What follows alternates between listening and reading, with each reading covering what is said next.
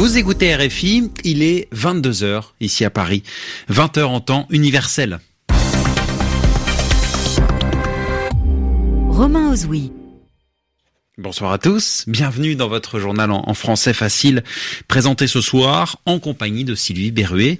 Sylvie, bonsoir. Bonsoir Romain, bonsoir à tous. À la une de l'actualité ce soir, Donald Trump qui dénonce l'énorme erreur de l'Iran, l'Iran qui ce matin a abattu un drone américain qui, selon Téhéran, se trouvait dans son espace aérien. Vladimir Poutine face aux téléspectateurs de son pays pendant plus de 4 heures. Le président russe s'est plié à l'exercice de l'émission Ligne Directe, une tradition pour les chefs d'État euh, chaque année en Russie. Et puis on, se quittera dans ce journal en, français facile en musique après la mort à l'âge de 52 ans de Philippe Zdar, membre du duo français Cassius qui a tant apporté à la musique électronique. Les journaux. Le journal en français facile. En français facile.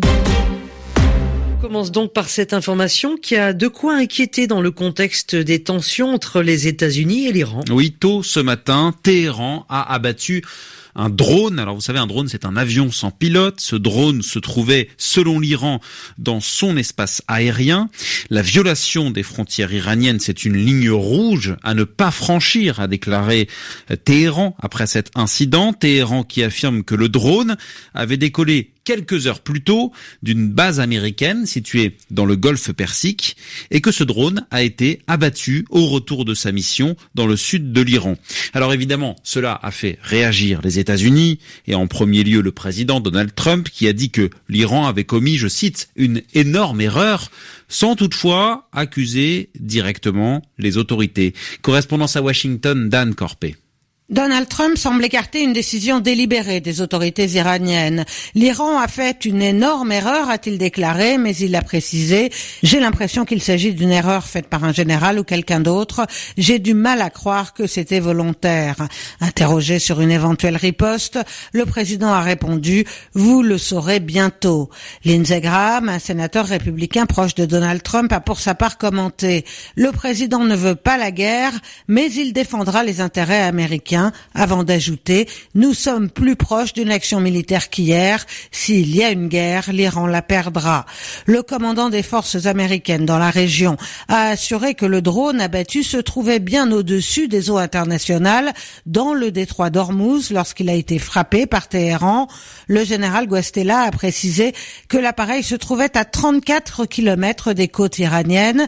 Il a parlé de dangereuses attaques et d'escalade. La Maison Blanche doit informer les responsables responsable du Congrès sur la situation. Donald Trump a aussi décidé d'envoyer son conseiller à la sécurité nationale en Israël pour des rencontres centrées sur la sécurité régionale.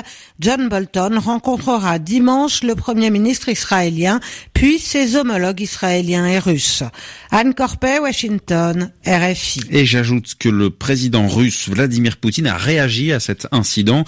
Il met en garde contre un éventuel recours des États-Unis à la force contre l'Iran, ce serait a dit Vladimir Poutine, une catastrophe pour la région. Et cela, Romain, nous amène à évoquer l'actualité en Russie, euh, marquée aujourd'hui par une tradition de la vie politique. Oui, chaque année, depuis 17 ans, l'émission Ligne Directe a lieu. Alors c'est une émission où le grand invité, c'est le président russe, Vladimir Poutine. Donc aujourd'hui, s'est prêté au jeu. Un véritable marathon, ça a duré plus de 4 heures. Et les règles sont bien établies hein, pour cette émission. Le président se pose en défenseur des simples gens face à des gouverneurs ou des fonctionnaires qui sont incompétents. Compte rendu à Moscou de Daniel Valo.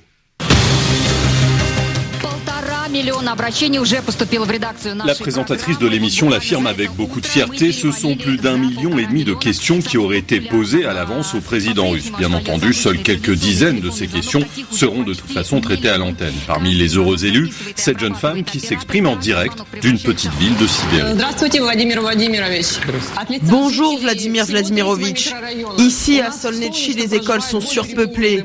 Je vous en prie, aidez-nous à obtenir une école, une crèche. et un parc pour notre quartier. Sur le plateau, Vladimir Poutine prend un air courroucé et se tourne vers un écran où apparaît aussitôt le gouverneur de la région concernée. Excusez-moi, mais je vous demande de retourner dans ce quartier et de parler aux gens. Je suis sûr que vous pourrez régler ce problème. Et de toute façon, vous me rendrez des comptes une fois que ce sera fait. Avec cette émission, c'est une sorte d'immense loterie nationale qui est organisée, une loterie dont le gros lot est une intervention directe du président russe dans le dossier concerné. La formule est éculée, mais pas question d'y renoncer. Vladimir Poutine a perdu des points dans les sondages, en cause la réforme des retraites et la chute du niveau de vie. Le président russe veut donc apparaître comme étant proche de ses électeurs et capable de s'occuper de leurs problèmes. Daniel Valo, Moscou, RFI. Et à noter euh, qu'au cours de cette émission, Vladimir Poutine a reconnu que le niveau de Russe, le niveau de vie des Russes s'était dégradé ces dernières années et il a promis d'y remédier, c'est-à-dire qu'il a promis d'améliorer euh, la situation. Au Honduras, nouvelle manifestation de plusieurs milliers de personnes ce jeudi. Oui, elles exigent le départ du président Juan Orlando Hernandez. Des routes importantes sont bloquées dans plusieurs villes du pays, dont la capitale. Le mouvement dure depuis plus d'un mois et demi raison de la colère, Marie Normand. C'est la perspective de privatisation dans les secteurs de la santé et de l'éducation qui a déclenché les premières manifestations. Mais le mouvement a continué même après le retrait de ces deux décrets gouvernementaux controversés. Les manifestants exigent désormais le départ du président, accusé de corruption et dont le frère est poursuivi aux États-Unis pour trafic de cocaïne à grande échelle. L'opposition reproche également à Juan Orlando Hernandez d'avoir été réélu pour un second mandat à travers une série de fraudes. Dans plusieurs grandes villes du Honduras, dont la capitale Tegucigalpa, des pneus et des pierres ont été placés au travers des routes. De nombreux commerces ont aussi été vandalisés et incendiés. Par mesure de précaution, plusieurs universités ont décidé de suspendre les cours jusqu'à nouvel ordre. Pendant plusieurs jours, les chauffeurs routiers ont aussi bloqué les voies d'accès à la capitale, mais ils ont finalement repris le travail ce jeudi après avoir trouvé un accord avec le gouvernement. Plus préoccupant pour les autorités, les forces spéciales anti-émeutes se sont elles aussi mises en retrait depuis mercredi. Ces policiers déclarent qu'ils refuseront de maintenir l'ordre tant qu'ils n'auront pas obtenu des augmentations de salaire et de meilleures conditions de travail. Marie Normand. En France, le débat est relancé. Faut-il légaliser le cannabis? Eh bien oui, affirme euh, un rapport d'économistes, euh, des économistes qui sont rattachés au Premier ministre français. Euh, il s'agit du Conseil d'analyse économique qui a donc publié un document dans lequel il est expliqué pourquoi la légalisation du cannabis serait bénéfique.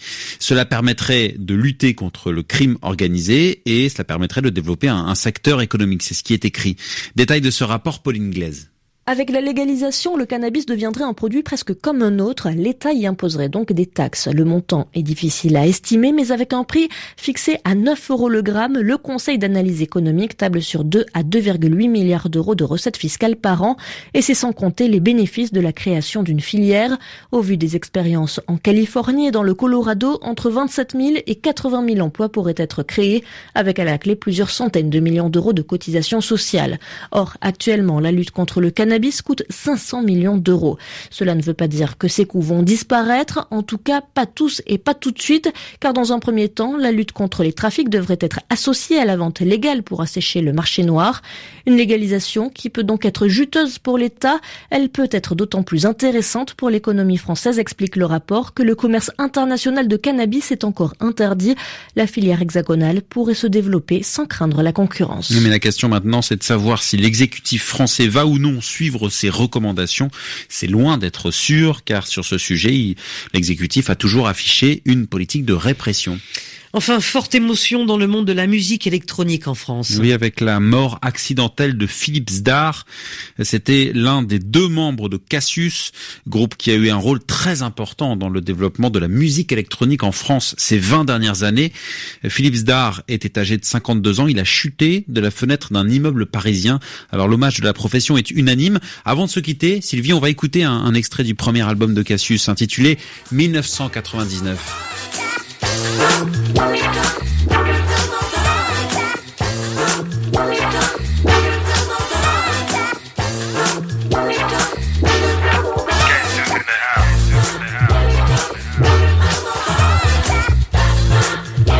Voilà, 1999, extrait du premier album de Cassius sorti cette année-là, en 1999. Hommage donc à Philippe Zdar, décédé accidentellement à, Paris. Fin de ce journal en français facile. Merci Sylvie. Merci Romain. À très bientôt, 22h10 ici à Paris.